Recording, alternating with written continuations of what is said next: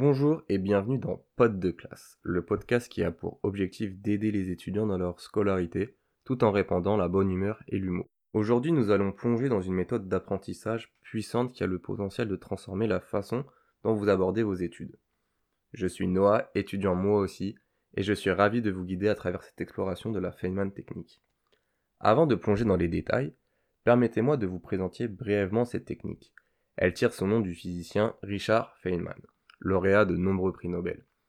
Cette technique repose sur quatre étapes simples. Choisir un concept, l'enseigner à quelqu'un d'autre comme si vous étiez un enseignant, et identifier les lacunes dans votre compréhension. Et enfin, réviser et simplifier encore plus les notions.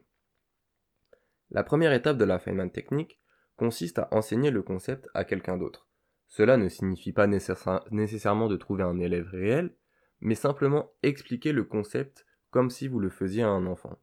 Cette étape va vous obliger à organiser vos pensées de manière claire et concise, révélant souvent des zones où votre compréhension n'est pas aussi solide que vous le pensiez.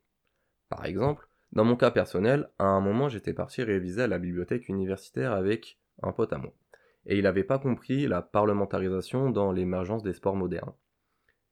Je lui explique, et après réflexion, je me suis rendu compte que ça m'a servi également pour ma propre mémorisation, et ça m'a servi aussi à combler quelques lacunes que j'avais sur ce sujet. La deuxième étape de la Feynman technique consiste à identifier ces lacunes justement. C'est une opportunité précieuse d'aller plus en profondeur dans votre compréhension de rechercher des informations supplémentaires et de consolider votre connaissance du sujet. Après avoir identifié les lacunes, la troisième étape est de simplifier votre compréhension. Transformer les concepts, les concepts complexes en explications simples. Imaginez que vous expliquez à un enfant de 10 ans. Si on garde toujours mon exemple sur la parlementarisation, je peux expliquer que la parlementarisation découle de deux textes qui sont l'habeas corpus et la déclaration des droits. Cette étape renforce votre compréhension et vous aide à mémoriser le sujet de manière plus efficace. Pour terminer, prenons une étude de plusieurs professeurs à l'université San José Recoletos aux Philippines. Dans cette étude, des élèves de CM1, de 5e et de 1 ont été répartis au hasard dans des groupes expérimentaux et témoins, et ont subi des pré- et post-tests.